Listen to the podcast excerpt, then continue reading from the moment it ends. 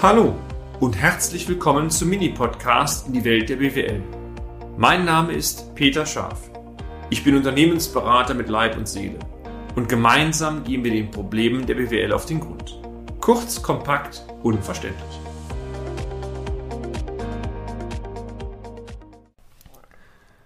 Wechsel der steuerlichen Begleitung Teil 2 im letzten Beitrag haben wir bereits über die Anforderungen einer guten steuerlichen Begleitung für Ihr Unternehmen berichtet.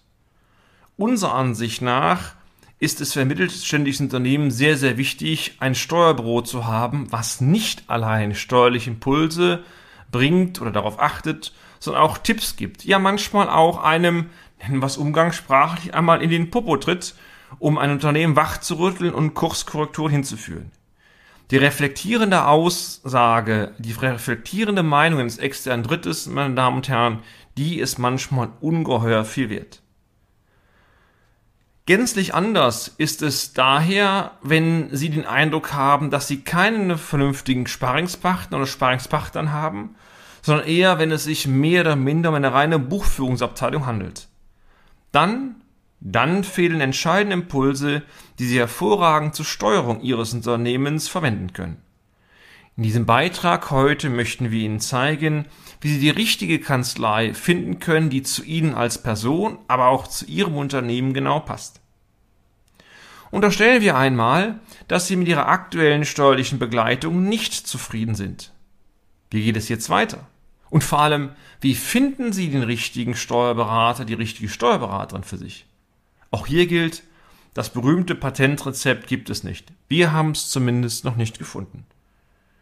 Wir konnten aber sehr gute Erfahrungen mit renommierten großen Kanzleien sammeln, aber auch sehr schlechte. Gleiches gilt für kleine Kanzleien, die sich oftmals durch sehr hohes Engagement auszeichnen und damit sich perfekt für das Unternehmen interessieren, aber auch mit den Anforderungen zum Teil überfordert sind. Klar sollte eines sein, und ich denke, das ist Ihnen auch klar, ein Wechsel der steuerlichen Begleitung muss sehr wohl überlegt, gut durchdacht und professionell umgesetzt werden, sonst kann es schiefgehen. Genau das ist auch der Grund, warum viele Unternehmen diesen Wechsel scheuen, wie der berühmte Teufel das Weihwasser. Wie Sie nun die richtige Kanzlei für sich und Ihr Unternehmen finden können, dazu jetzt ein paar Tipps. Tipp 1. Eine gute persönliche Empfehlung ist durch nichts zu ersetzen.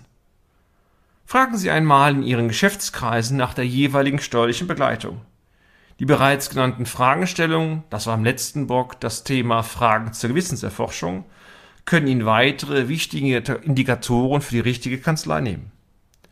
Sprechen Sie auch einmal Ihre Hausbank an. Insbesondere die lokalen Sparkassen und Genossenschaften sind vor Ort in aller Regel sehr gut vernetzt. Es kann zwar sein, dass Ihnen Ihr Finanzpartner offiziell keinen Namen nennen möchte, ein zufälliger Blick auf den Bildschirm der Bankerin des Bankers, wenn gerade eine Google-Anfrage aufgerufen ist oder das Husten, sofern Sie noch manuell in den Branchen, äh, Branchenpublikationen, Branchenverzeichnis blättern wollen, sind Möglichkeiten, dieses Problem der nicht möglichen Empfehlungen vernünftig zu lösen. Tipp 2. Die Chemie muss stimmen. Alle Empfehlungen mögen noch so gut sein. Sie müssen den Eindruck haben, dass der Gegenüber, die Gegenüber zu Ihnen passt. Sympathie oder Antipathie sind wesentliche Faktoren für oder gegen eine erfolgreiche Zusammenarbeit. Ganz einfach, Sie müssen sich schlicht wohlfühlen. Die reine Sachebene reicht unserer Ansicht nach nicht aus. Tipp 3. Schauen Sie sich mindestens zwei Alternativen an. Vereinbaren Sie am besten daher zwei Gespräche, mit zwei verschiedenen Kanzleien. Führen Sie Gespräche nicht alleine, sondern zusammen mit einer Vertrauensperson Ihres Hauses. Vier Paar Ohren hören mehr wie zwei, und das Gleiche gilt natürlich auch, zwei Eindrücke gegeneinander abzugleichen, hilft immer, eine zweite Meinung zu bekommen. Tipp 4. Reflektieren Sie die Gespräche.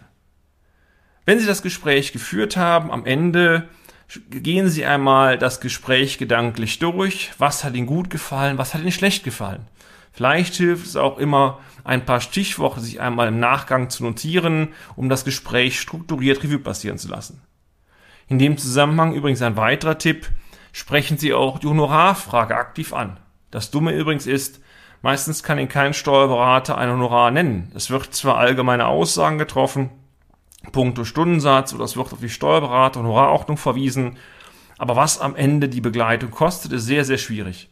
Wenn Sie auf Punkte gehen wie reine Lohnbuchhaltung, da bekommen Sie klare Aussagen. Aber wie bereits mehrfach erwähnt, die reine Buchführung ist es ja nicht. Es ist das Komplettpaket. Und das honorarmäßig zu greifen, kann ja verstehen, ist wahnsinnig schwierig. Bitte denken Sie, meine Damen und Herren, immer an eines. Ob Unternehmensberatung oder steuerliche Begleitung. Es sind Dienstleister, die für Sie arbeiten und Ihnen einen Mehrwert bringen sollen.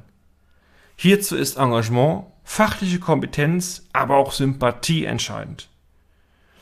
Wenn Sie der potenzielle Kandidat oder die potenzielle Kandidatin dies zutrauen, wenn Sie glauben, die oder der, die packen das mit Ihnen zusammen, fachlich, aber auch menschlich, dann, genau dann, dann sind Sie richtig.